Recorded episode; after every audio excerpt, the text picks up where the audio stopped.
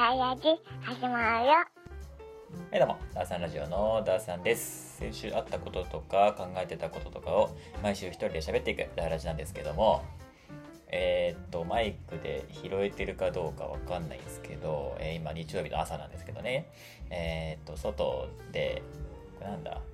マルーン5だな。マルーン5のシュガーが大音量で流れていて、えーなんかみんなで歌ってますね。うん。家の外で。あの僕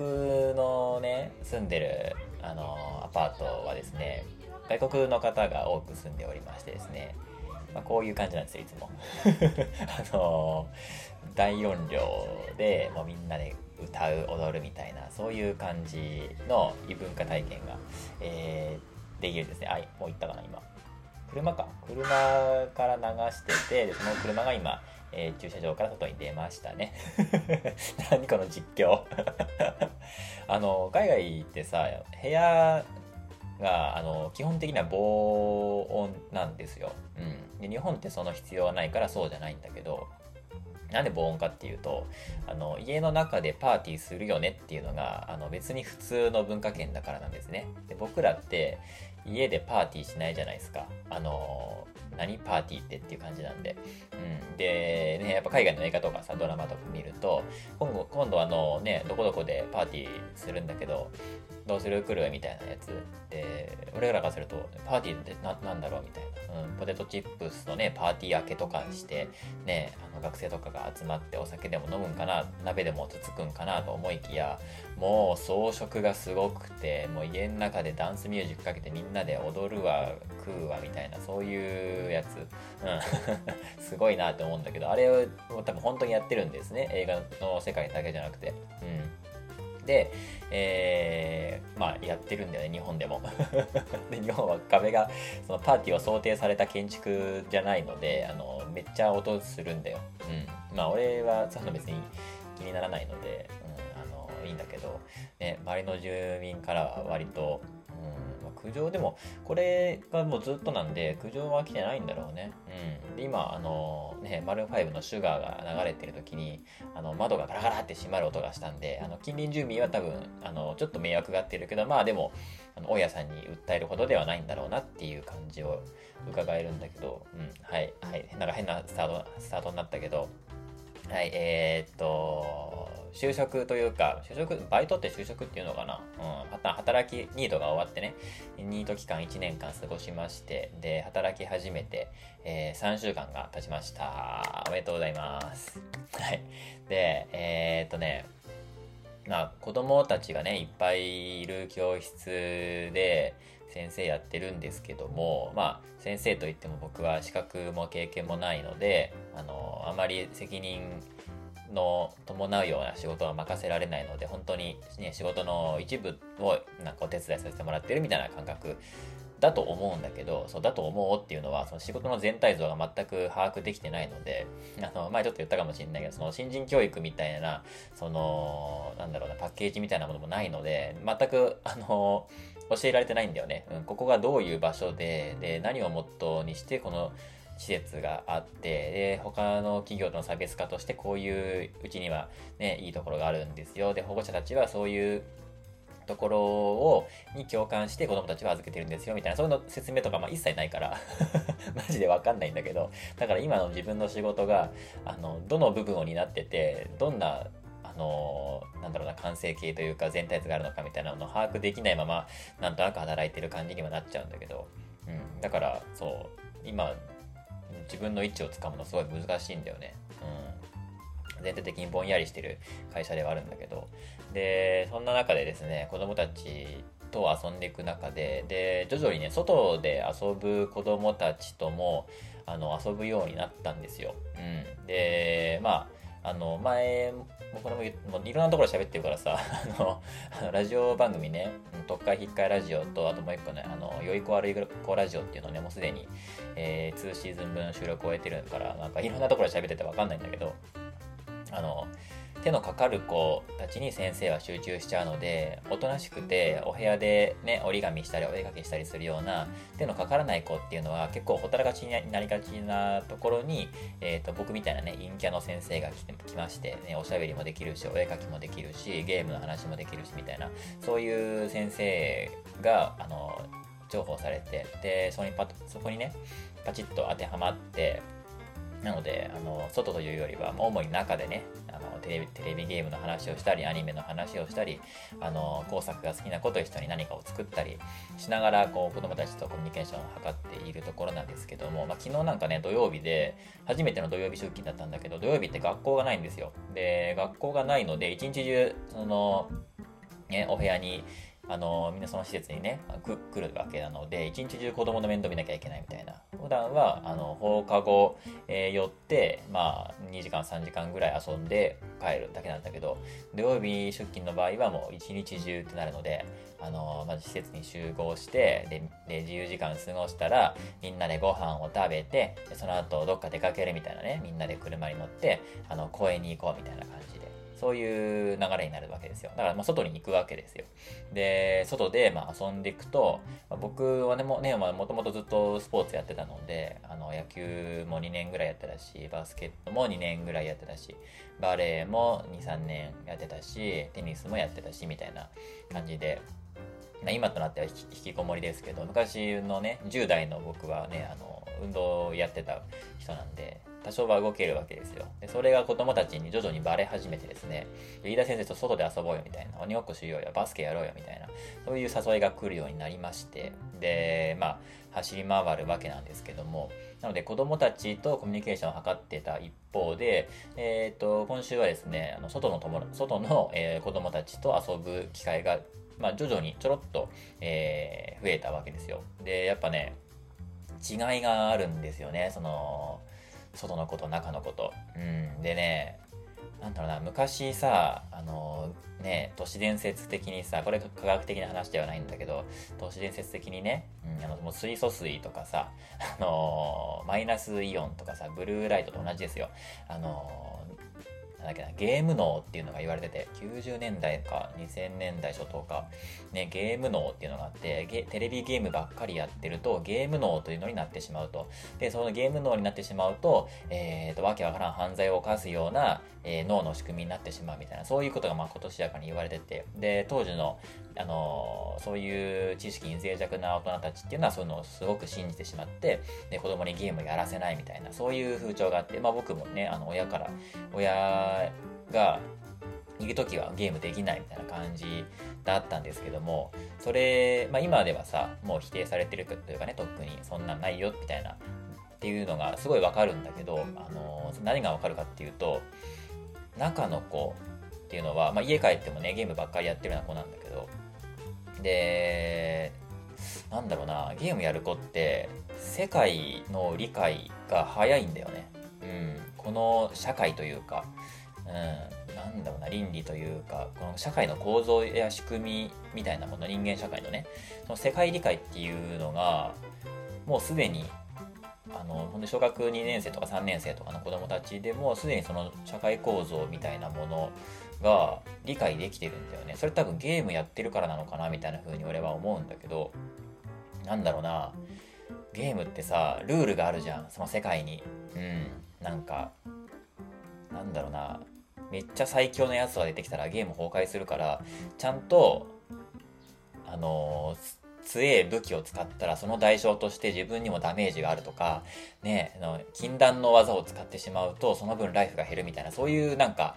ゲーム設定、ルールがあるじゃん。それをね、現実世界でもしっかりなんかルールとして、うん、なんか適用させてるというか、そういう頭がもうできてるんだよね。だから、本当にね、喧嘩をしないんですよ、彼らは。うん。なんか、あの不条理なことが起こった時になんか納得しようとするというかなんなんて言うんだろうなうん。まあしょうがないよねみたいな。でそこになんかルールを作ろうとか話し合いで解決しようとするみたいな。じゃあここに関しては僕が妥協するけどその代わりにその代わりこの意見を通させてっていう交渉が始まるんだよね。これがすごく面白くてあの権利を主張するために何かこう義務を自分で担おうとするんだよね。うん、これ俺はどうしてもこれがやりたいんだ。でもそのそれはさすがに一方的すぎるからその代わりこれを僕がこれは僕が妥協するよみたいなこっち手伝う代わりにこれを通させこの意見を通させてよみたいなそういう言い方をするのよ。うん、だからそのだから揉めないんだよね。揉める前にそういうことをする妥協案を出してきたりその分の犠牲を払おうとするんだよね。あのスパイダーマンっていうねあのコミックのあのセリフであるんだけど大いなる力には大いなる責任が伴うっていうねっていうのがあるんだけどまあキリスト教圏の言葉でもあるのかなこれは。でそれそれなのよ。うん、なんか何かを通そうと思ったら自我をねわがままを通そうと思ったらじゃあそのじゃあこれが終わったらあのこれを君が言うこれをやろうみたいなそういうのを一緒に出してくるんだよね自分の意見を言う時にもう一個そういう提案を出してくるのよ前もその俺とすごい喋りたいっていうね子供がいるんだけどその子でも俺は仕事としてそのなんだろうなすぐどっか行っちゃったり予想できない動きをする子がいてその子に俺はついついてなきゃいけない時間があったのね。だからでその子は外外遊びの子なのよ。でその子とずっとサッカーをしてなきゃいけないんだけどでもでもその俺と喋りたい。中で俺とゆっくりおしゃべりをしたい。お絵かきでもしながら一緒に喋りたいっていうあの子がいて。でその子はもう先生も中入ろうよって言うんだけどごめん先生ちょっと今サッカーここのこのことしてなきゃいけないんだよって言うんだけどすごいなんか怒れるんだけどうまくいかないから怒れるんだけどでも自分は今このわがままを通すためにどうすればいいかって考えたあげくじゃあ時間を決めようと言ってで10分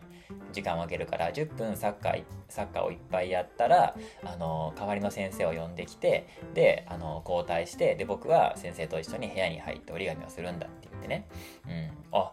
すごいなと思ったんだよね。そのわがままの通し方みたいなものは多分こういうのはゲームで学ぶんだろうなって思うんだよ。うん。多分スプラトゥーンとかもやってるからさ、そのこうなんか武器を、強力な武器を手にするには、それなりに頑張って、で、な能力を上げていって、自分のレベルを上げていって、でようやくこの新しいウェポンが買えるみたいな、そういうのシステムあんまり俺知らないんだけど、スプラトゥーンはね、そういうのあると思うんだけど、多分そういうので頑張ってる子だから、だから自分の意見を通すために、じゃあその子と10分間サッカーやっていいよっていう風に言うんだよね。でその代わり、あのー、先生は後で僕と一緒に遊んでっていう風に提示してきたから、じゃあ、だから俺は、ああ、じゃあいいよって言ってよく言えたねっていう風になったんだけど、やっぱ外遊びの子はね、これができないとまでは言わないけど、あの、中の子ほどスムーズにはいかないんだよね。うん、やっぱり、もう強えやつが強えみたいな、うん、殴っもうすぐだから手が出ちゃうんだよねうんだからその まあなんだろうな大人もやっちゃうけどね。うん。だって、今戦争してるじゃん。うん。結局強えやつが強えんだって言ってね。うん。もう進行したもん勝ちだみたいな。そうそうそう。そういう挙動を取っちゃう子供がやっぱり外の子には多くて。うん、自分の意見を通すんだったら自分が強くなくてはならないみたいなねスパルタクスみたいなね奴隷を従えるには自分が最強である必要があるみたいな そういう考え、うんまあ、人間というか動物としてそのあんまり、ね、理性的でない動物としてまっとうなやり方をあの選びがちなんだよね、うん、だからそのゲームやる子の方が社会理解が早くてだからその戦争になりにくいというかならない、あらかじめ戦争にならないと、争いが起こらない道をみんながこう選ぶんだよ。まあ、いろんな子がいるんだけど、それぞれがやっぱりそういうふうに選ぶんだよね。うん、みんな少しだけ、少しだけ優しくなるっていう、なんか、ぐっとこらえて、その代わり頭を使って、あの、なんとかするようにする、妥協案をかん自ら考えるっていう力があることに気づいて面白かった。まあ、外の子が別にね、みんな悪い子って言われるそういうわけではないんだけど、あのー、そういう特徴の違いがあるなっていうのに気づいた、えー、1週間でございました。うん。はい。というわけでございまして、先週の東海オンエアですね。先週の東海オンエア。先週はですね、昨日か一昨日見たんだけど、えー、墨括弧脳汁、哲也の一発ギャグ、音声なくても内容わかるだろうってやつだね。これはね、非常に面白い。さすがは芝生という感じで、まあ芝生の企画かどうかわかんないんだけど、編集はこれ多分芝生だったかな。うん、で、サムネイルがね、あの、でっかくね、普通に面白いって書いてあるんだよね。そんなサムネあるかってサムネだったんだけど、でもね、内容本当に面白いし、やっぱね、あの、哲也の一発ギャグってね、面白いんだよね。うん、芝居の一発ギャグとかそれぞれ色はあるんだけど、やっぱね、哲也の一発ギャグって、やっぱ哲也の色がちゃんとあって、で、ちゃんと面白いんだよね。で、それに、それをにフォーカスして、で、みんなね、グループのみんな、哲也と仲良し小良しなんで、その、もう、流れがわかるんだよね。リズ、あ、これはリズムなのか、あ、これは歌うできたなとか、あ、これはこのテンポできたなみたいなやつが、わかるっていうのも、もうすごいんだけど、で、実際その、この動画内のゲームで、大体当たってんだよね、みんな。音なしの一発ギャグを初見で見て、何を言ってるか、どういう内容の一発ギャグなのかっていうのが当たるって、クソすごいことだよね、多分ね。で、それをじゃんじゃん当ててく、あの、夢丸と芝生と、としみつかな？もうすごいし、この動画自体がね、その感じでね、あの、めっちゃ面白かったんだよね。うん。で、芝生がね、この動画撮るにあたって、哲也に、まあ、あらかじめ言ってあると、あれだから、内容をね、これを音なしでみんなで見て、内容を当てるとか言っちゃうと分かりやすくしたり、難しくしたりっていうのはできちゃうから、それ言わずに、この撮影の前日だったっけな、に15個一発ギャグ考えといてって言ったんだよね、芝生が。で、これは無理じゃん、普通に。まあ、哲也頑張って作るんだけど、で、それで、なんか、こんなプリに決まってるだろう、みたいなの哲也言ってたんだけど、これはね、俺からすると、多分、1週間前、2週間前から芝生が哲也にそうやって言ってたとしても、おそらく、哲也は、あのー、前日の夜から始めるだろうなって思ってた。これはもう哲也の特性だよね、うん。仕事は必ず後回しにするっていう特性があって、うん、そんな後にした、後にしてもいいものだったら全部後回しにするべきだっていう、哲也のね、強い考えがあるので、だから、なんだっけな、あの、寝たら即帰宅の旅でも、まあ、毎回ね、あの、毎年ある企画なんだけど、哲也編集の年、虫さん編集の年、つって交互になってて、哲也編集の時にね、まあ、これね、素材がすごい大量にあるから、2泊3日分のあの、SD カードがあるので、編集がクソ大変なわけですよ。これは、編集ちょっとでもね、かじった身からしたら、もう恐ろしい 恐ろしい編集作業になることはわか、そわかるんだけど、だから、その、2週間だったっけな、まるまる、あの、編集しなくていいと、あの、他の5人で編集頑張るから、あの、普段の、あの、動画の編集をね、その代わり2週間、徹夜は、その、2泊3日寝たらすぐ帰宅のための編集の時間を当てていいよって言うんだけど、やっぱり初めの1週間何もせずに、でも最後の最後にやるっていう、結局同じなんだよね。うん、結局そういう風にスケジュール組んであげても、徹夜は、あの、最後の3日4日ではやるみたいな、そういう風にするから、同じなわけですよ。だから今回の、その、ね、直前になって、ね、一発ギャグいっぱい考えといてって言った芝生は、それ分かってたんじゃないかな。あらかじめ言ってても、ギリギリで言っても結局同じなんだよっていうね、哲也の場合。っていうのも面白かったね。俺の、まあこれが勝手に俺のね、想像なんだけど、そういう想像もできて面白かったっていう動画でございました。はい、それでは先週のニュースいきましょう。先週のニュース。さあ、先週のニュースなんですけども、まあ、先週1週間がね、あのー、こういう日だったな、こういうなんか1週間だったなっていうのがなんか、なんとなく客観的にわかるように、えー、ニュースを上げていくっていう先週のニュースのコーナーなんですけども、えー、っと、3つかな、今回は。うんとですね、1つ目、ウクライナでの戦争は終わらせなくては南アフリカ大統領がプーチン氏に訴えるってやつだね。おアフリカ最近この辺のなんだろうね。ななんだろうね。アフリカ系の話がよく上がってくるね。うん。まあこの戦争関連がやっぱ多いんだけど。えっ、と、アフリカ7カ国首脳がロシアとウクライナを訪問。えー、南アフリカ、ウガンダ、えー、ザンビア、コモロ、ココモロ、エジプト、セネガル、コンゴ、コンコンゴ共和国だったっけ？コンゴ。えー、とね、16日にウクライナ、17日にロシアを訪問したと。まあ、それぞれ、なんだろうな、あの、ウクライナ、新、新ウクライナ軍、軍、軍じゃないや、新ウクライナ国と、新ロシア国とあったりね、するね、あの、アフリカの国々なんですけども、まあ、16日にロシア行って、翌日に、えー、あ16日にウクライナ行って、えー、翌日にロシアを訪問したよっつう話で、で、それぞれの国に、えー、和平を仲介したりとか、まあ、停戦を訴えたりとかしに行ったよっつうニュースですね。で、まあ、なんでそんなことしたかっていうと、まあ、この戦争以降ね、アフリカでは食糧難がもう激化してるんだよ。たびたびね、ニュース取り上げてたような気がするけど、この辺は。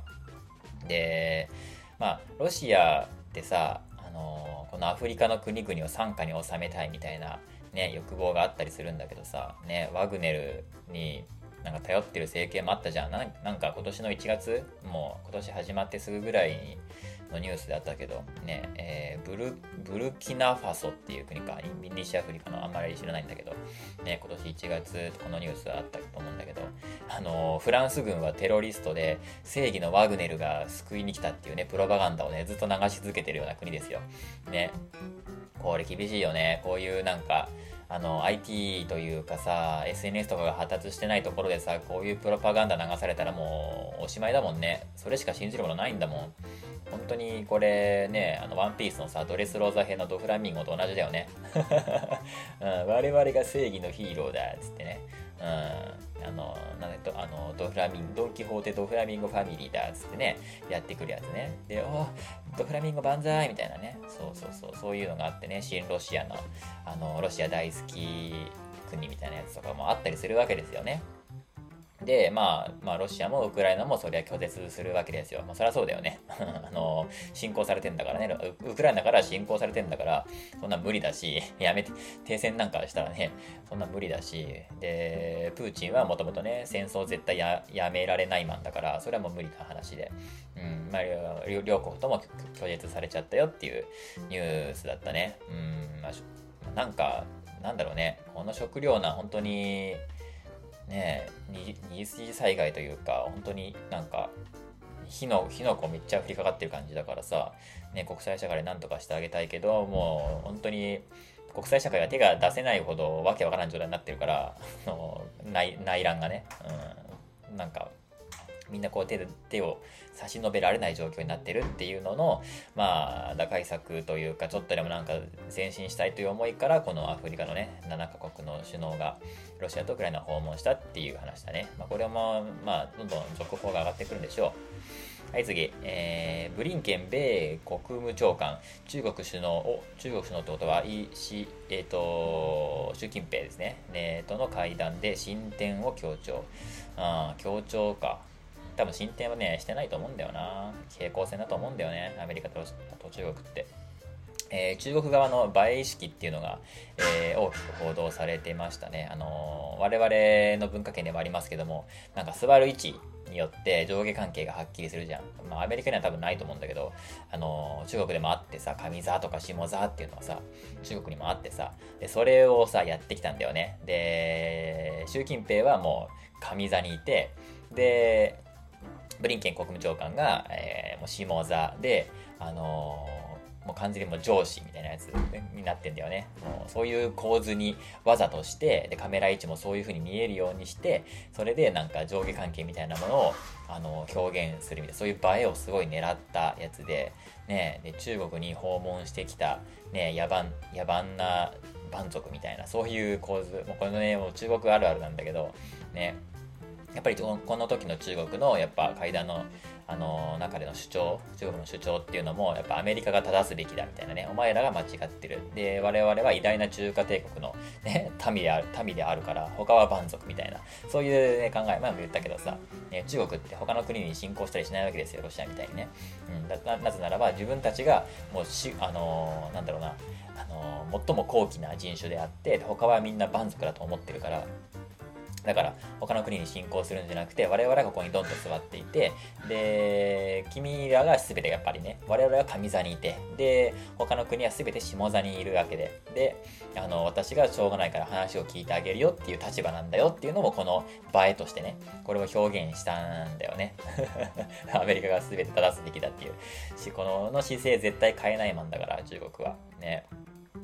我々が後期で他は蛮族という意識、まあ、あとは国家の無病性かな。あの中国政府は、えー、失敗を絶対にしないという無病性というものもちゃんとあの演出している国ですのであの失敗は絶対にないみたいなね。ゼロコロナ政策もあれは失敗ではないと、うん、ずっと言い切ってわけ言い切ってますから。そういう国ですので、うん、失敗がない国なのでね。そういう設定を貫き通してますのでこの辺はなかなか難しいんじゃないでしょうかということで。で最後、えー、米 FTC、Amazon を提訴、同同意か同意なしに有料サービス登録っていうので、まあ、FTC っていうのはまあ日本でいうところの消費者庁みたいなやつかな。うん。で、なんかね、Amazon のそういうのはね、あの独占法に引っかかるんじゃないかみたいなそういうのを言うやつなんだけどまあなんだろうなその大会するのにすごい手間がかかるみたいなあまあ Amazon プライムだよね。僕も使ってるしまあほとんどの人が使ってるでしょ Amazon プライムなんてね。みんな使ってると思うんだけどあの Amazon での買い物の配送料が無料になったりあと Amazon プライムビデオアニメとか映画とか見放題になるよみたいな見放そういうやつなんですね。で日本はさ年会費めっちゃ安いじゃんあれ。4000円ぐらい。わかんないけど、あんまりこういうの知らないんだけどさ、でも海外って高いじゃん。もう数万円するわけじゃん。で、ね、もう日本、ね、日本人みんな貧乏だからさ、あの、まあ、国によって違うんだよね。その国の、えっ、ー、と、資産というか、その金持ち具合によって設定変わってくるんだけど、日本人は貧乏なんで、もうかなり安い設定になってるんだよね、年会費が。で、でも、だから、だから何の問題にもならないんだけど、アメリカではさ、えー、年会費139ドル、めっちゃ高いわけですよ。だから、あの、死活問題とかこういうなんかね、問題になりやすいんだよね。で、解約手続きがすげえ大変だと Amazon の。で、正直そんな印象ないんだけど、うん、すぐ解約できそうなもんだし、ねそういうのさ、すごいなんか悪いさ、会社いくらでもあるじゃん。うん、この間、あの広報にもまるな誤りっていうあの僕の大好きなポッドキャストチャンネルがあるんだけどそこ、まあ今ね、名前変わって、謝り続ける女たちっていうタイトルに変わったんですけども、そこでね、あの、なんか、かなさんがね、あの、かや、かなさんと、えっ、ー、と、かやこさんっていうね、あのー、二人の女性が雑談するっていうポッドキャストなんだけど、それかなさんが、その、化粧品じゃないや、シャンプーとかそういうやつかな？うん、なんか、美容品の通販サイトで、まあ、評判もいいところで、で、そこにサブスク登録して、で、まあ、商品もすごくいいので、まあ、送ってもらってると。で、なんかもう、なんかなんだろうな、いっぱい届くから、そんな、なんか1年、1年分、もう向こう1年分ぐらいもう溜まってきちゃって、場所も取るし、もう解約しちゃおうと思って、解約しようと思ったら、どこでも解約できないと。で、調べると、えっ、と、電話をしなければ解約できないってことが発覚して、まあ、だるってなって、で、しかも電話してみると、まあ、繋がらないと、一生。で、そっから何ヶ月も経って、ようやく繋がる日が来たと。で、ようやく電話が繋がっててみたら、そこでまたなんか面倒なことがいっぱい起こってみたいな、そんななんかね、話があったんですよ、この間。で、うわわかるなと思って。うん、こういうところいくらでもあるじゃん。解約をとにかくさせないようにするっていう悪徳なところも商品がすごい好きだっただけに本当に企業イメージがもう地の底に落ちたっていうねだからなんか解約は、解約はこちらからみたいなやつが普通に載ってるところ、企業とか見ると、なんかその、それだけで俺なんかこの会社いい会社だなって思っちゃうぐらい結構企業イメージに関わるんだけどまだそういう常識が全然ないような、え会社とかだともう大会するにはもうあそこ行ってここ行ってみたいななんかすごい大変なことしないと大会できないみたいな。で大会ボタンを押してもなんか本当にしますか？今までのポイントがどうなの方のみたいなそういうのがいくらでも出てきて何回クリックしても大会行かないみたいなね。そういうの日本にいくらでもあるから Amazon とか考えるともう全然いいじゃんって思うんだけどまあまあまあ Amazon ってやっぱりもう会社がさバカでかくなりすぎちゃってもうそういう力を持ちすぎた Amazon をよく思わない一派がその、まあ、独占的だっていうふうに訴えたんだろうなっていうふうに思ってるんだよね。うん、Amazon ももちろん否定してるしいや別にあの簡単にできますけどみたいな感じでね、うん、っていうやつなんだよね。うんまあ、Amazon のその大会率みたいなものがなんだろうな、あの、あまりにも低いんだよね。まあ、そこに多分目をつけたりとかしたんかなっていう感じなんだけども、うん。っていうニュースでございました。はい。じゃあ、今日のお話のコーナー行きましょうか。今週の話。はい、えー、先週はお休みしちゃいましたけども、えー今週のお話ということで、えー瀬戸康史という男というということで、あの、瀬戸さんについて話そうかなと思います。なんか、最近またね、動画復活して、この動画復活してっていう表現も本当に瀬戸さんにしかないだろうなって思いながら、ね、あの、瀬戸さん、僕と瀬戸さんの出会いっていうと違うな、瀬戸さんは俺に会ってないから、えーっと、僕が瀬戸さんに出会った、えーこと、ことというか、うん、そういうお話を していこうかな、勝手に一方的に。うん。で、瀬戸康史、瀬戸さんって、まあ、YouTuber なんですよ。で、まあ、ガジェット系 YouTuber、商品紹介系 YouTuber として始めたのかな。一番初めの投稿がもう10年ぐらい前の、ね、iPad、うん、日本に初めて iPad がやってくるっていうやつで、えー iPad を開封してみたみたいな動画をやってて、まあ動画自体は全然面白くないんだけど、ね、それが一番初めなんだよね。でそこからまあ商品紹介、レビューみたいなやつから始まっていくっていう感じかな。だからかなり早い段階で YouTube を始めた人なんだよね。一番初めがまあジェット大輔さんでしょ？まあ日本で初めて商品レビューをした人なんだけど、でそこからヒカキンとか、えっ、と、カズさんとか、えーあ、もうこの辺でも瀬戸さんも出てくるのかな？うん。だからまあヒカキンとかとも、えーの次ぐらいに、えー YouTube 始めた感じになるのかな？まあ、どまあ、同期ぐらいになると思うんだけど。福井のカズさんとかね、その辺。まあ、あの辺だと、もうやっぱ商品紹介が主だったかな。ヒカキンだってそうだもんね。うん、なんか子供のおもちゃとかね、紹介してやってましたけど。で、カズさんとか瀬戸さんっていうのは、まあ、ガジェット系の紹介、アップル製品とか家電とかを実際使ってみたみたいなね。カズさんとかもさ、食洗機とか掃除機とかさ、家電を使っ実際使ってみたとか、比べ、ね、このメーカーとメーカーを比べてみたみたいなやつをやってて、その辺の、えーをすごい YouTuber として広げていった第一人者の一人だね、瀬戸さん、瀬戸さんも。で、僕がね、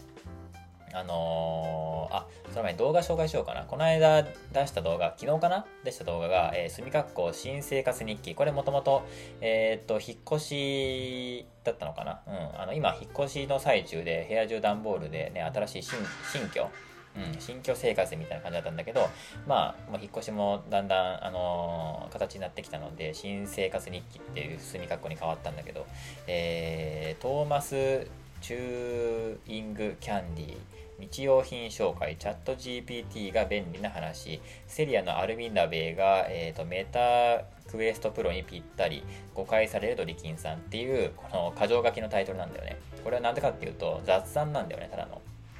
ただの雑談で話がどんどんあの脱線して飛び火してってこういう感じになったよっていうタイトルになるんだけどもう本当にこの動画はね瀬戸工場をねもうギュッと凝縮しているような、うん、動画で面白いんだよこのなんてことないね日常と雑談の動画うん、これがね、面白い。商品紹介しながらも、全然関係ない雑談をしていく、していって、動画が長くなって、前編後編に分かれたりとかするような人なんだけど、それがね、とても面白いのが特徴なんだよね。で、この瀬戸さんが好きな人にしかわからない、ね、感覚っていうのがあって、本当に肌から見たら、なんか商品をね、レビューしてるおじさんなんだけど、僕の10個上なんでね、40、今2、3なのかな？そういうね、おじさんなんだけど、白髪の。で、この瀬戸康史ファンのね、名言があって、えっ、とね、瀬戸康史の動画でしか摂取できない栄養素があるっていうのがあって、これ本当にね、的を射ていて、なんだろうな、瀬戸さんの動画を見ることでしか本当に味わえない取り自分の体に取り込む要素みたいなものがあるんだよね。うん、ここでしか手に入らないものがあるんだよね、瀬戸さんの動画って。うん、面白い動画見たかったらさ、動画の親でもいいし、なんかね、あの、面白いゲーム実況でもいいし、いいんだけど、瀬戸さんの動画って唯一無二で、そ瀬戸さんの動画を見ることででしか、あのー生成できない成分みたいなものがね、本当にね、あるんだよ。そういう感覚がすごいあるんだよね。不思議なんだよね、これ。あの、瀬戸さんってね、あの、瀬戸康史の動画メインチャンネルと、サブチャンネル、瀬戸康史ミニっていうね、サブチャンネルと、えー、瀬戸康史のゲーム実況っていうね、あの、ゲームチャンネル。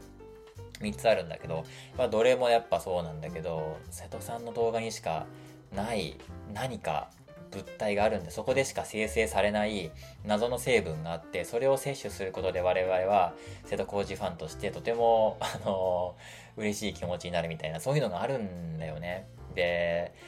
その昨日の動画はねまずトーマス・チューイング・キャンディーの話から始まるんだけど、まあ、あの子供用の駄菓子なんだけどトーマス・チューイング・キャンディーって言ってあの、まあ、チューイング・キャンディーなんだけどトーマスのパッケージでで、どこで出してんの？森永なのか明治なのかどっか出してんだけど、これがね、瀬戸さん大好きなんですよ。で、あの、おじさんなのにこんな子供向けのね、対象年齢2歳とか3歳のそういう、あの、キャンディーを買ってる自分っていうのにちょっとムフフっていう気持ちもありつつ、で、中のお菓子もすごい美味しいと。でもそれが、何の、何の発表もなく、いきなり生産中止になっていた、なっていましたっていうところから始まって、まあ、多分ツイッターとかで、なんか最近スーパーとかで見なくなったねっていうところから話題になって、それが、その話題がが SNS 上で膨らんでいって、で、えー、生産する側がその話題に気づいて、実は、えー、っと、3月に生産終了していましたっていうのを公式に発表したっていうのを瀬戸さんが見てしていましただとみたいな感じになるっていうおしゃべりから始まるんだけどもうなんかね布団、布団に寝っ転がってる状態から始まるのよ。もうこれが本当にね、瀬戸康史イズムであって、そういう動画の始まりなんだっていうね、新しいよね、本当に。あのー、なんだろう。急に動画撮り始めましたみたいな感じで、本当に寝起きの感じで、ね、寝て起きて、ツイッターいじってたら、なんかその話題見つけちゃったからそのままカメラ回すみたいなノリなんだよね、本当に。それも、それも面白い。もうずっとね、寝てるからさ、変な顔なんだよ。それで、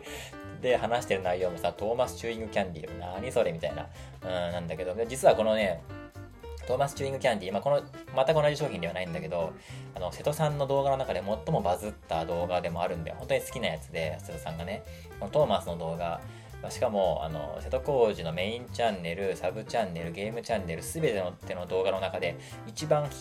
再生数回ってる動画がこのトーマスの動画。もう7年前の動画なんだけど、1200万再生とかいってる動画があって、なぜかね、これ本当に謎なんだけど、これをね、瀬戸さんを初めて知った時に、とりあえずなんかね、人気な、人気動画の順番にして見てみたりするんだけど、そのね、トーマスの動画だけがズバ抜けてバズってて、で、内容も別にね、面白いわけではないのよ。でも、そうだからあの永遠の謎なんだよ。本人も分かってないしファンも分かってない。もうサブチャンであげたわけ分からんトーマスの動画がなぜかバズってるっていうね、うん、本人にも分からないっていう謎の現象があるんだけど。でそれのそれで有名なあのトーマスのお菓子が生産中止になったってことでもう動画の冒頭から瀬戸さんは怒ってるわけですよ。ですごいアングルでね。うん、そこから始まり、でそこから、えー、っと、まあ、日用品をね、あの、まあ、今、拠点が2つあって、C さんと、えー、っと、息子がいる、えー、拠点と、あと、瀬戸さんの作業をする拠点っていうのでね、今、2つ目の拠点を作ってて、で、そこでもやっぱ日用品が欲しいから、なんかね、あの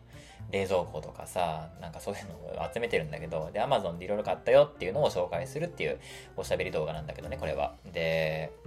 爪切りを Amazon で買ったんだよね。300円ぐらいの。で、それで爪を切りながら雑談しだすんだよ。うん。これ思い出されるのは、やっぱね、ハンダゴテライブ。あの、キーボードにハマった時にさ、キーボード沼っていうのがあってさ、あの、直木マンションの直木マンとか、多分、あとは、なんだろうな、水溜りボンドのカンタとかもそうだったかな、とかさ、あとは、ガジェット系 YouTuber の大石大石ゆかさんとか、その辺もそうなんだけど、あの、キーボード沼っていうのがあって、あのキーボードってね、こだわり出すとね、本当に沼でさ、あの、カタカタ音、カタカタ音の良し悪しとか、なんかちょっとカスタムしてみたりとかさ、この、あの押した時のさ、キーボードを押した時の圧の跳ね返り具合とかに、ね、すごいフェチがあったりとかして、で、カスタムキーボードって言って自分でそれをカスタムするみたいな、そのツールとかも売ってる会社があったりとかして、すごい沼るんだけど、瀬戸さんも多分に漏れずそれに一時期沼った時があってで自作キーボードを作ろうってなってで中の回路をね作るためにハンダゴテをするのよ。でハンダのグッズ買って一生ハンダゴテしてるんだけどでそのライブ、うん、ずっともうハンダの超アップにした 4K かなあれ。もう瀬戸さんといえば 4K 生配信なんだけど、あのー、生配信するわけですよ。めっちゃズームにした拙者のハンダゴテを黙々とやっていくっていうのに本当に数万人が見てるのよ。意味わかんないでしょ俺 数万人が見てるハンダおじさんがハンダゴテする様子を。ライブしてね。っていうのがあったんだけどもうその感じではねなんか爪切り出してさ爪切り YouTuber なんているのかなって調べてさ自分でいないなみたいななんかその犬の爪切りとか赤ちゃんの爪切りの動画とかをなんか紹介してる動画はあるけどおじさんが爪切ってるだけの動画なんかないなってなこれやってみようって言いながさ爪切り始めてで喋り出すんだよ。うん。で、それの喋ってる内容がチャット GPT なんだよね。で、僕もチャット GPT 使ってますけど、その活用術みたいなやつをね、えー、話が展開され始めて、これがね、かなりわかりやすいし、瀬戸さんが実際こういう風に使ってるんだっていう事例を挙げながらね、やり、事例を挙げつつ、実際実演しながらね、やってくれて、で、だから、そのチャット GPT とか使ったことない人でも、あ、こういう風に使うんだっていうイメージが湧くし、それと同時に、こんなにすごいのっていうの。うん、なんか、俺も前どっかで紹介したと思うけど、あのー、変な質問とかできるんだよね。その、の多分ダーラジで言ってると思うんだけど、その AI にしか聞けないこと、うん、人間に聞くとやっぱ恥ずかしいし、どっかにばらされちゃうんじゃないかとか、やっぱ人間関係あの、コミュニケーションって人間関係の上に成り立ってるじゃん。だから、その、なんか相談するってなると、その人間関係にも影響があるわけですよ。うん、だから恥ずかしいなとか、その、ね、あんまり知られたくないことだけど、誰かに相談しないと決められないことことっていっぱいあるじゃん。そういう馬鹿げたことから重要なことまで。で、AI にはさ、すごい馬鹿げた質問ができるんだよね。こんなしょうもないけど、でも今知りたいみたいな。うん、そういう内容でも答えてくれるんだよ。あの、なんだっけ、名前わかんないんだけど、あの、なんかああいう風な、あのやつの、ああいう感じのみたいなことを、っていう間抜けな質問をチャット GPT は真摯に答えてくれるんだよね。感情ねえからさ、ロボットだから。それがね、すごくいいんだって言って、そういう実演をしてね、実践的にこう見せてくれて、体系的にやってくれて、やっぱ編集もすごい丁寧だからさ、ね、画面録画もちゃんとしてあってさ、そういう風にリアルタイムでやってくれるんだけど、がすごい分かりやすいし瀬戸さんの活用術を見て多分あこうやって使うんだじゃあ私も使ってみようかしらっていう人も出てくるだろうぐらいのすごい魅力的な解説なんだよねあれって。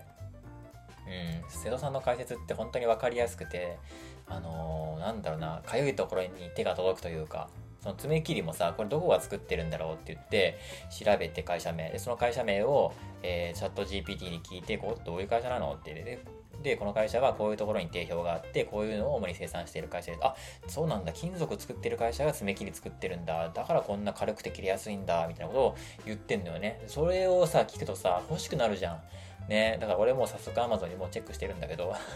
この爪切り使ってみようみたいな感じでね、本当に上手なんだよね。それでしかも、楽しいんだよね、聞いてて。その、実演しながらとか、一緒に理解を深めていく工程とかもやってくれるからさ、一緒に学んで、だからその、なんだろうな、納得がいくんだよね。その、なんだろうな、この商品はここが素晴らしくて、ここが素晴らしくてっていうのの、なんで素晴らしいのかみたいな原点に帰ったりとかするところ、もしっかり徹底するから、まあこれはでも瀬戸さんの主義なんだけど、うん、どこまでも調べたいみたいなところがちゃんと反映されてて、その上で編集がうまくて、おしゃべりも面白いみたいなところから、本当に天職だなって思うんだけど、これがね、瀬戸弘司なんですよ。瀬戸さんなんですよ。で、そこから、えっ、と、セリアのアルミ、アルミ鍋か、あの、100均かな？の話になって、あの VR チャットのね、あの、ゴーグルがずっと重いって言ってて、ドリキンさんっていうね、その、ドリキンさんといえばもう本当にガジェットの頂点に君臨するような人なんだけど、ね、もうじゃガジェット系 YouTuber は誰でも知ってるようなね、ドリキンさんって人がいるんだけど、ドリキンさんに VR チャット誘われてるんだけど、その自分も行きたいんだけど、なかなか、あの、思うように、思うように設定ができないと。まだ、その VR チャット初心者の瀬戸さんは。で、ゴーグルが重たいと。長時間やるんだったらもう首が疲れちゃうし、何よりおでこがね、あの後頭部とおでこでグッとホールドしてあるゴーグルだから、もうおでこがね、とにかく痛いと。で、なんとかしたいって時に、そのおでこに重心が集中している部分を頭全体に拡散させるためになんか帽子みたいなものがあればいいなと思ってそういうのを探しに100均に行ったんだとでそこで見つけたのが、えー、ポップコーンとかやるためのなんかアルミ鍋ってやつ使い捨てなのかな？あれは使ったことないんだけど、そういうのを見つけて、これいいやんって言って、それを買ってきたんだよね。で、そのアルミ鍋を使うつもりだったんだけど、アルミ鍋を梱包していたプラスチックの透明のやつ、それがめっちゃ使いやすいと。で、これをかぶって、その上から VR ゴーグルをすると、めっちゃ頭が楽だっていうのを発見するっていう工程を全部見せてくれて、めっちゃおもろいのよ。透明のさ、透明のなんか梱包材、梱包なんて言うんだろうな。ほんで言葉で表現すると難しいんで、もうリンク貼っときますけど、あの、透明の帽子をかぶってさ、鍋の、鍋の形した透明のビニールの帽子をかぶってる瀬戸瀬戸さん。で、これめっちゃいいとか言って、で、その上に VR ゴーグルしてる、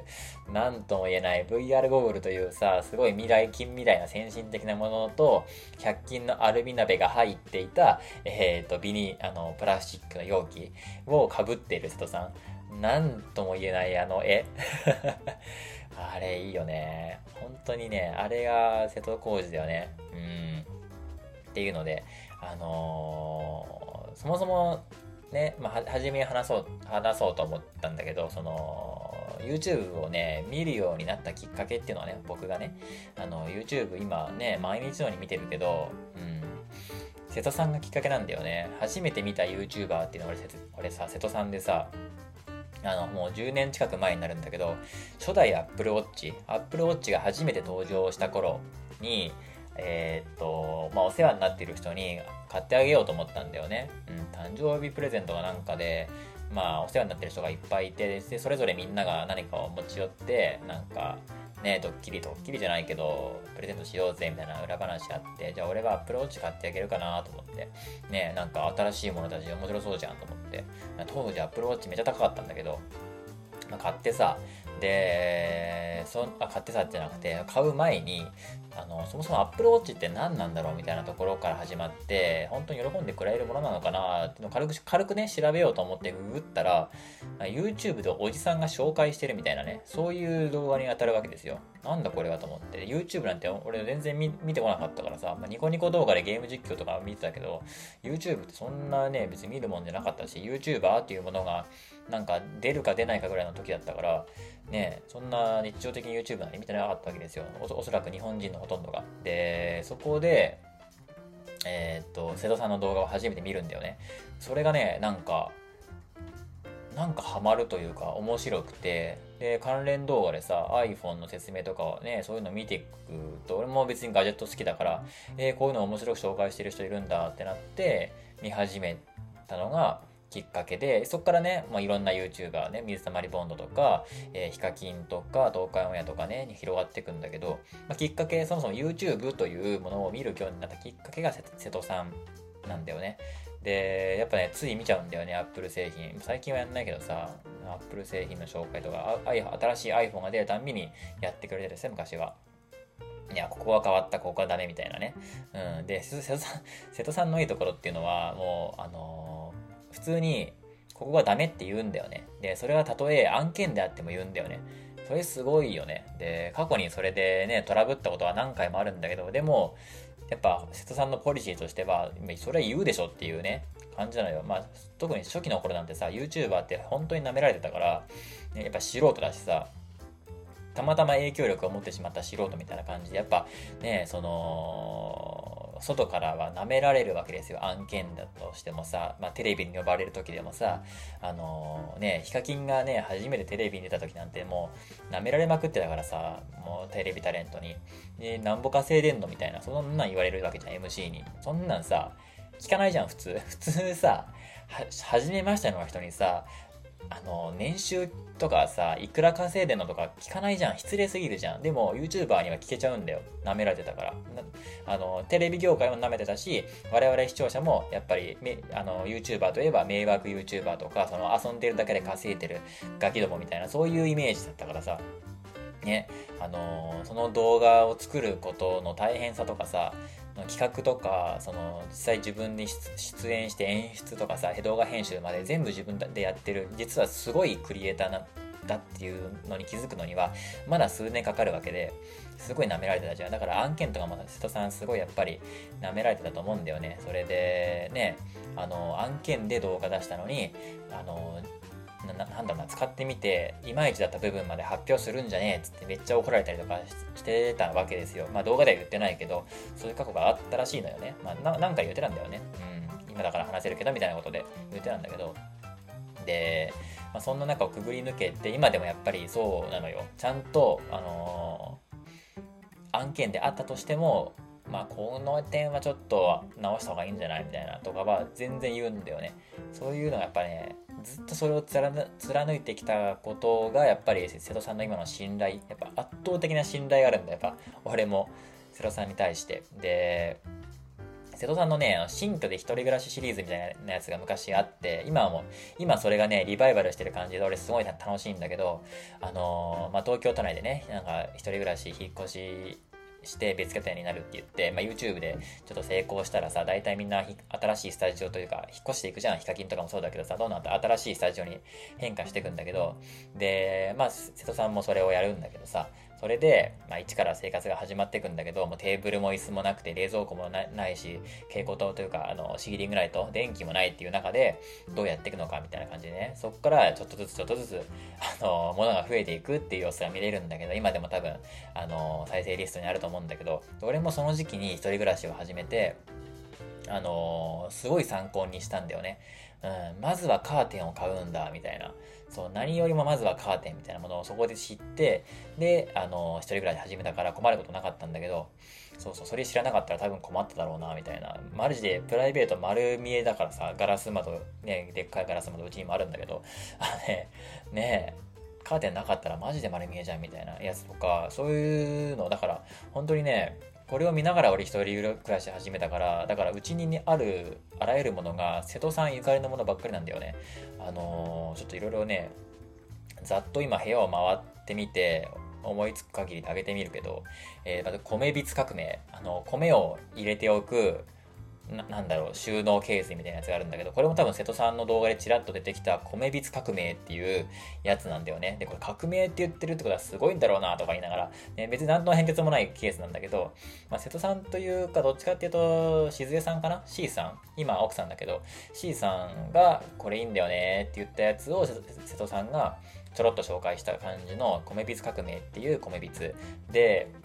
えー、米関連でいくと、パナソニックのダブル踊り炊きっていう、えー、炊飯器。あのー、当時、その、すごい高い家電みたいなやつ、ダイソンの掃除機とかさ、あのー、普通だったらね、あのなんだろうな、数千円で買えるものだけど、何十万もする、なんか家電みたいなものがちょっとはや、そういうジャンル、高級家電っていうのが流行りだした時期だったんだよね。で、瀬戸さんが紹介してたのが、こういうのって基本的に案件じゃないんだよね、瀬戸さん。勝手に買って勝手に紹介して勝手に悪口悪口言ってるんだけど、あのパナソニックはダブル踊り踊りだけ。これもだって、当時多分11万とかしたんだけど、でもやっぱ瀬戸さんがね、これいいって言ってたからやっぱ買ったし、あのー、やっぱね、本当に美味しそうに食うんだよな。ご飯を。で、あと、まあダイソーの掃除機もね、瀬戸さんとかの影響で買ったし、あとは象印のトースターとかも瀬戸さんの影響だったような気がするしな。あとはフィッツか。あの収納ケース。フィッツ。洋服とかをね、入れるあの収納ケースがあるんだけど、フィッツっていうのがあって、普通のその辺でね、カインズホームとかで買ったら多分値段は3分の1ぐらいで済むんだけど、結構1個高いんだよね、フィッツって。フィッツケース。でもそれやっぱ瀬戸さんが紹介してたからやっぱ買っちゃったし、うちに9個あるけどね、フィッツケース。で、あとはキューブボックスか。あのー、な、なんだろうな、本棚にもなるし、なんか、本当になんかこう入れるやつ、うん、本棚とか DVD、CD 入れたりとか、フィギュアを置いてもいいし、なんかティッシュを置いてもいいし、何でもいいんだけど、組み合わせ自由な。これはね、楽天で売ってるんだけど、楽天で1個900円ぐらいで売ってんだ売ってたんだけど、キューブボックスってやつ、これもうちに数えきれないぐらいあるし、あとは、 Wireless GO か。これピンマイクだな。これも瀬戸さんと、まあ、瀬戸さんも紹介してたし、大石ゆかさんも紹介してたかな。この辺の、えー、ピンマイク買ってたし、あと、ベッド選びか。やっぱ、その睡眠って大事だよねっていうね、人生の3分の1はベッドの上で過ごしてるんだから、ここ、人生全体の、あのー、なんだろう、QOL を上げるとしたら、その睡眠ににあと質のいい睡眠に投資するのは必然であるよねっていう話から、まあ、そこは共感もともとしてたしでそこでなんかシモンズとかのねすごい何十万もするベッド紹介してたけどさすがにそこまではね買ってないけどさ、うん、俺別に一人暮らし一人暮らしだしさ。でそのでかいベッドはいらないいらないからね。部屋部屋も狭いし。でそこでまあそのベッド選びのなんか方法っていうかコツみたいなものはやっぱ瀬戸さんの動画見て知ったしあとはちっちゃいところで言うと結束バンドとかね、うん、あの、ま、両面マジックテープになってるね結束バンドがあってすごい使いやすくてもうそれをずっと使ってるんだけどそれとかさあのなんかコードとかをさあのぐるって巻いとくやつね。長すぎるコードとか。結束バンドとか。あとダンちゃん。ダンちゃんは本当にね、で、ダンちゃん持ってない人意味わかんないもんね、今、今からすると。あの、瀬戸さんがめっちゃ昔から紹介してるダンちゃんっていうね、あのー、アマゾンとかから届いたものの梱包を開くためのだなんか段ボールカッター的な道具なんだけど、ダンちゃんって言うんだけど、ダンちゃんね、マジ有能すぎるんだけど、なんで誰も使ってないんだろうって本当にね、使ってると思うんだよ。だって、ヒカキンだろうが、トーカンウェアだろうがさ、あらゆる YouTuber がさ、箱を開けるときさ、絶対さ、ハサミをあの180度にガッて広げて、でそれで切るみたいなね、あの危ないややり方でやってるじゃん。これはさ、もうスマートにダンちゃんでピッピッピッって切っちゃえばいいんだよ。ダンちゃんなんで誰も持ってないんだろうってね、もうヒカキンは特にね、ダンちゃん使ってほしい。あれ危ないから あれ本当に見ててヒヤヒヤするんだよね。何よりスマートじゃない。かっこ悪い。ダサいんだよ、あれ。だからもうダンちゃんでもスマートに梱包はね、あの、切っていくっていうのをお勧めします。うん、ダンちゃん。と、あとは最近で言うとね、チリソース。うん、これサブちゃんで紹介されてたんだけど、あのー、もう、瀬戸さんが何か飯食ってる時に、あ、あれ欲しいって言おうとしたらもうすぐに、すでに C さんがもう持ってるみたいなね。それくらい瀬戸さんが好きで、もう C さんがセロさんを理解してる上で、あの、あうんの呼吸ですでに持ってるっていうチリソースがあるんだよ。そのチリソースはね、うちの近所のスーパーで売ってたんで、これも買いましたね。最近は、あの、チャーハンよく作るんだけど、チャーハンにかけて食べてますね。美味しいですよ、チリソース。セロさんってあの、なんだろうな、食べ物の趣味がなんか偏ってるから、あんまり、あの、美味しくなかったりするんだけど、紹介して、人さんがこれうまいって言って紹介したものが結構癖が強いんだけど、あのチリソースはね、結構うまかったですね。あとは、食べ物で言うと、日清の、えー、トムヤムクンヌードル。やっぱトムヤムクンヌードルは、カップヌードルのね、瀬戸さんの本当に一押しでで、当時紹介したばっかの時は本当に店舗からなくなるぐらいバズったんだけど、あのー、一昔前俺はもう、お店に行ったら箱で買ってましたね。トムヤムクンヌードル。ああ、これ確かにうまいな、っつって。うん、癖、なんか、なんか癖になるんだよね、あれ。とか、あとは、カレー飯もそうだね。うん、カレー飯も瀬戸さんご利用ししてて、で、一時俺カレー飯、あの、職場によく持ってってましたもんね。あとは、セブンのサンドイッチや、シャキシャキレタスのサンドイッチとか、あとセブンのコッペパンもね、あれもバズったもんね。コッペパンがやばいっつってこんな動画見てるんじゃねえみたいな。動画今すぐ消して、今すぐセブンに行ってコッペパン買ってみたいなあの動画で、あれも話題になってね、セブンイレブンから本当にコッペパン消えたもんな、あの時な。うん。あれもね、やっぱね、あの、美味しくて、で、高カロリーでいいんだよ。俺は、あの、カロリー高ければ高いほどいいと思ってるから、あの、痩せ型のね、人間にとってはカロリーいっぱい欲しいからさ、うん、カロリー高くていいんだよね、あれ。お腹いっぱいになって。で、あとは、今まさに使ってるこの、これですよ、昇降デスク、フレ、フレクシスポットだったっけな、名前。の、あの、昇降デスク。これはな、i7 だったっけな？うん、っ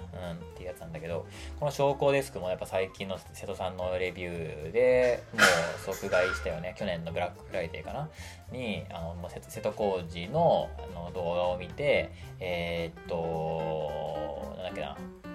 クーポンコードみたいなやつもらって、それでね、3万円分ぐらいは瀬戸さんのコードで割引してもらってね、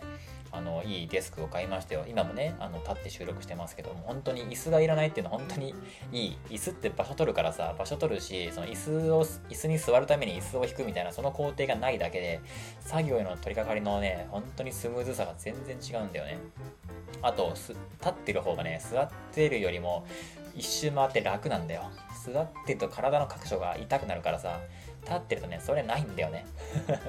マジで楽。まあ、にあの人間のね、ホモ・サピエンスのその人体の構造が座るっていう、えー、状態に適してないからさ、そもそも。だから立ってる方が楽なんだけど、当たり前なんだけど、まあ、そこがやっぱりいいよね。まあ、椅子がないからさ、部屋が広くなるし、本当に便利。これ買って本当に良かったんだよね。っていう、えー、昇降ディスクでしょあとは、あ、今まさにつけてるこのヘッドホンもそうか。オーディオテクニカのヘッドホン。通称瀬戸工事モデルっていうんだけど、これはもう、えっ、ー、と、瀬戸さんの動画を見て育った学生が、えっ、ー、と、瀬戸さんこだわりの強い瀬戸さんに、ずっと ヘッドホンについてはずっと言ってるから、瀬戸さん。で、そのこだわりの強い瀬戸さんにマッチした、その欲を満たしたヘッドホンを作るんだって言って、オーディオテクニカに就職して開発部に入って、それで作ったんだよ。瀬戸工事モデルのオーディオテクニカのヘッドホンを。で、それをね、もうすぐ俺は買いまして、まあ、結局瀬戸さんはね、そのオーディオテクニカのヘッドホンね、あのー、使ってないんだけどね。プライベートで、なんか C さんとあのゲームするときぐらいに使うみたいな言ってたけど、結局使ってないっていうのは、まあ、瀬戸さんらしいんだけど、うん、そのヘッドホン今、まさに俺使ってますけどね、ワイヤレスですごい使いやすいですよ。とか、ほんとに瀬戸さんが紹介したもので溢れてんだよね。うちって本当に細かいものから、こういう機材系とかそういうものまで、家電とかね、うん、大きい買い物、ダンちゃんとかさ、そういうちっちゃい本当に文房具とかでもさ、そういうものがやっぱり多いのは、やっぱ瀬戸さんの説得力と、あと、納得のさせ方っていうか、ふ、に落ち方、あ、じゃあいいんだろうなっていうやつ、本当に、瀬戸さんが言うなら間違いないやっていう思考停止してね、脳死して買っちゃう時もあるけど、でもやっぱその説明がやっぱり、すごい納得のいくものなんだよね。うん、これはね、非常に影響力ありますやっぱ瀬戸さんって。やっぱあらゆるジャンルの YouTuber が、瀬戸さんの動画見てるんだよね。うん、もちろんね、同じ事務所のヒカキンとか東海オンエアとかさ、木下ゆうかさんとかも、もちろんね、みんな瀬戸さん好きなんだけど、インフルエンサーのケチャップさんとかね、今、定めっていう変な名前に変わったけど、ケチャップさんとかさ、あと、渡辺直美とかさ、あの、芸人のね、あとビートボックスのさ、あのヒューマンビートボックスのソーソーさんとかさ、あと、ガジェット系とか音楽系の人とかはもう絶対チェックしてるのよ、瀬戸さんって。で、ね、東海オンエアの虫さんとかさ、としみつとかたまにね、サブチャンで、セロさんの話出すんだよね。瀬戸さんの動画たまに見ちゃうんだよね、みたいな。あれはもう、YouTuber 絶対見た方がいいよね、みたいなね。やっぱり瀬戸さんの考えとか編集とか、やっぱり自分たちの動画でもやってみたいって思うし、取り入れたいっていう、やっぱ、その考え方だよね。個人的にやっぱ、なんだろうな、奥さんを大事にする考えとか、その思考とかも、あの、マスオさんとコラボした時の、話とかですごい共感したし、やっぱ人がやっぱいいんだよね。まあ、その一方で、散々褒めてきたけど、その一方で結構ね、あの子供っぽいところというか、なんだろうな、ななんていうか、ままっこというかね、まんもうにな一面があって、その年相応ではない常識の持ち主だったりするんだよね。ちょっと変わってるというか、だからさ、なんだろうな、おじさんなのに、スター・ウォーズ知らないとかさ、か俺からするとなんか、はって思うんだよね。いや、なんで知らないのみたいな。すごい適当な感じなんだよね、スター・ウォーズのなんか解釈が。え、もしかして、もしかして、その年でスター・ウォーズ知らないみたいな。とか映画の感想とかめっちゃ幼稚なんだよね。うん。え、なんでそんな、全然分かってねえじゃんみたいな。あっさーみたいなね。そういうところがあったりして、以前なんかシングルトラマンのえ、の映画の感想をサブチャンネルに上げて、ちょっと炎上してすぐ動画消したんだよね。あれ俺もさ、あの消される前に見たんだけど、感想がね、すごい幼稚なだけじゃなくて、そのなんか、なんだろうな、内容も結構、なんか、あの、トンチン、トンチンカンなこと言ってて、えー、これは聞く人が聞いたら、ちょっとなんか怒られるんじゃないかみたいな。うん。本当になんか映画を全然分かってない人の喋りだったんだよね。うん。それじゃあ感想を言う立場にも立ってなくないかみたいなことを言い始めて、で、やっぱりちょっと怒られて消したんだけどね、動画。で、謝罪とかもしてたんだけどさ、ツイッターで軽く。やっぱそういうところがあるのおもろいんだよね。で、なんか、一人暮らし長いのにさ、ずっとね、上京して、ずっと東京で一人暮らししてるのに、ご飯の炊き方わかんないとかさ、あの知るほど自炊できないんだよね。その辺とかも面白いんだよね。もう家で本当にね、なんかお母さんに全部やってもらってたんだなとか、で、その上京してもずっとね、コンビニ弁当とかで過ごしてきたのかなみたいな、そういうのを想像させるような感じでさ、ね、その、だって、ね、パナソニックのダブル踊りだけのレビューでも、その、ご飯の炊き方がわかんなくて説明書を見ながらご飯炊いてたりするんだよ。あ、こうやってやるんだって、そんな 本当にガジェット紹介だよね。説明書を見ながら操作を確認して、米をこれだけ入れた場合は、えー、水を、え、これ何？水と、水ってどうするの？みたいなこと言いながらさ、やってんだよ。すごい面白いんだよね、それ。本当にやったことないんだ、みたいな。もうなんか、その商品の紹介よりも、瀬戸さん大丈夫っていう方に、もういい大人なのに、年上のね、何困ってんの？みたいな。ねその、まあ、これはでも結構いろんな YouTuber にもいるんだけど、ヒカキンでも、ね、東海オンエアでも言えるんだけど、ヒカキンもね、だって超高級炊飯器買いましたみたいなね、とかレビューとかする割に、あの、キッチンめっちゃ綺麗だからさ、あの、あ、一回も料理してねえなみたいな。で、結局その炊飯器も一回も使ってないみたいなね。うん、初めのレビューで一回ご飯炊いたっきり使ってないみたいな感じで、だし、その今からネギを切りますって言って、よーしってなんか変変な黒い手袋とかしてさ、なんかネギ切るだけですごい大層な感じなの、ね、ネギってどうやって切るんだろうとか言いながらすごいやってんのよ。そういうの見るとやっぱ YouTuber ってね、その下積みとか、なんだろう、そういうのなしに、いきなりこう、のし上がっちゃったから、ね、そういうの経験せずに来ちゃってるのとかもあるんだなとか思いながらね、うん、まあ、想像だけどさ、でまあ、時折そういうので叩かれることもありつつな感じなんだけど、なんといっても、その瀬戸さんのね、一番の特徴っていうのが、休むことなんだよね。信じられない期間、消えるんだよ。SNS とか、まあ、YouTube に動画上げないのはもちろん、パッタリ音信不通になるんだよね。で、あの、初期の頃はね、すごい心配されてたというか、死亡説とかうつ病説とかすごいなんか、まあ、ググるといくらでも出てくるんだけど、あって、まあ、今は全然ないんだけどね。当たり前だから、休むのは。瀬戸さんが長期間急に消えるもう当たり前だからさ瀬戸康史あるあるだからさもう誰も心配してないんだけどいきなり数ヶ月間消えるんだよねでこの間、えー、先月かな5月に入ってえ、初めて動画が上がって、あのー、新年明けましておめでとうございますから始まったんだよね。ゴールデンウィーク明けとか、もう、6月に入ってんのかなぐらいに。あれはもう、やっぱ瀬戸さんだよね。それができるのは。それでファンを維持できるんだよ。100万人以上の。すごい、これは本当にね、瀬戸さんにしかできないんだよね。その、で、別にその、ね、あのネットから瀬戸さんが消えた時、瀬戸さんは何をしてるかっていうと、別に何もしてないんだよね。何か、何かを準備してるとか、その、なんかバケーションに出てるとか、そんのじゃないんだよ。ただ、やる気が出ないって、もうただのサボり癖というかさ、その、やる気出ねえから休むみたいな。だからその、普通の社会で生きていけないんだよね。あの、YouTuber だからいいけど、YouTuber とかクリエイターだからいいけど、その休んだ分収入がなくなるみたいなね。その、それだけだからさ、別にシーザーも働いてるからね。